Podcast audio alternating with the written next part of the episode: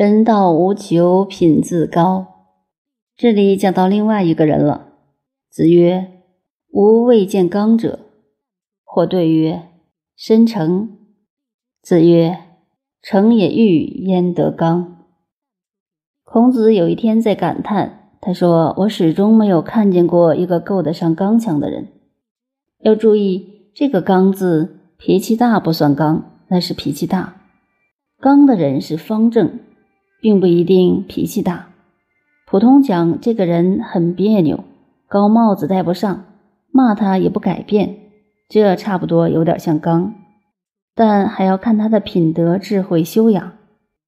前面我曾经提到有一个人讲过，他说上等人有本领没脾气，中等人有本领有脾气，下等人没本领脾气大。孔子这里的刚。是指有本领没脾气的上等人而言。孔子讲了这句话，有一个人说：“有吗？申成，他不是很刚吗？”子曰：“成也欲，焉得刚？”他说：“申成这个人有欲望，怎么说是刚呢？一个人有欲望是刚强不起来的，碰到你爱好的就非投降不可。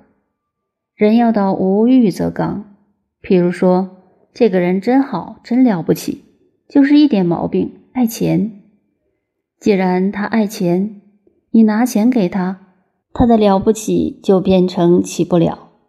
你说这个人品德样样都好，就是有一个毛病，爱读书。遇到懂得手段的人，就利用他了，什么都不和他谈，专谈书，他就中计了。历史上有些人。天子不能臣，诸侯不能有，请他出来做官，他不干；任何权势拉拢他，理都不理。但是中国政治上有一个传统的手法：只要在人上者，肯礼贤下士，管你什么人都要吃瘪投降。有人认为你是天下第一人，你不出来，乃天下苍生何？这时候你想想，觉得还不错，不妨出来试一试。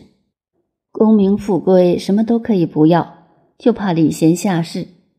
只要以礼下人，任何英雄都不免来入彀中。不过要有道德做背景，如果没有道德的基础，仅是这样乱用，礼也是一把刀，有时要把自己杀掉的，这要特别注意。所以，真正刚强的人是没有欲望的，无欲则刚。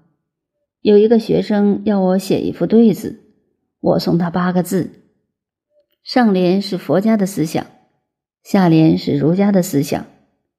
有求皆苦，无欲则刚。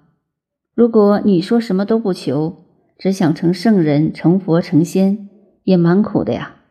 所以有求就苦。人到无求，品自高。要到一切无欲，才真能刚正。才可以做顶天立地的人。孔子说：“深沉还有欲望，怎能算得刚？”因此引出了另一个人的话。